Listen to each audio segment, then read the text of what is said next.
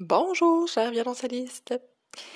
Euh, Aujourd'hui, je voulais vous parler d'une réflexion, en fait, euh, de plus en plus, ça fait 20 ans, plus, de 20 ans que j'enseigne, euh, puis au début,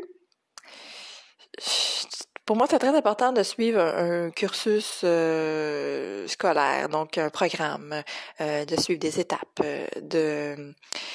c'était une façon comme professeur, je pense, de me rassurer sur le progrès de mon élève, euh, de s'assurer que je faisais bien les choses, qu'il avait atteint un certain résultat après un certain temps, bon, tout ça.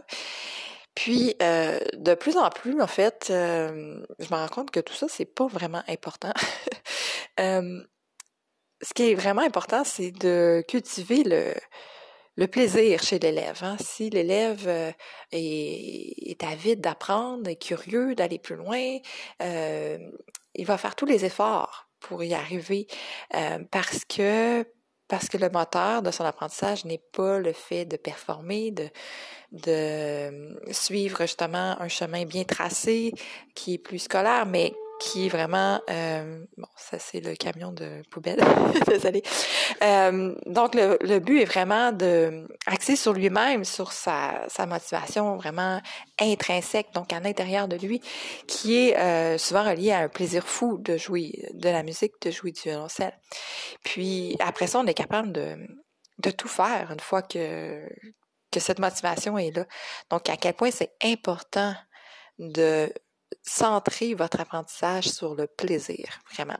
C'est sûr qu'il y a des choses qui vont être moins agréables ou moins ludiques ou moins euh, euh, des choses plus techniques qu'il faut apprendre, euh, une certaine discipline qu'il faut avoir. Mais moi, je suis persuadée que si on est branché sur notre plaisir d'abord et avant tout, tout ça se met en place beaucoup plus facilement. On n'a pas l'impression d'avoir une discipline justement à, euh, à, à, installer dans notre quotidien. Ça vient spontanément, on a envie d'aller jouer, euh, de prendre un violoncelle.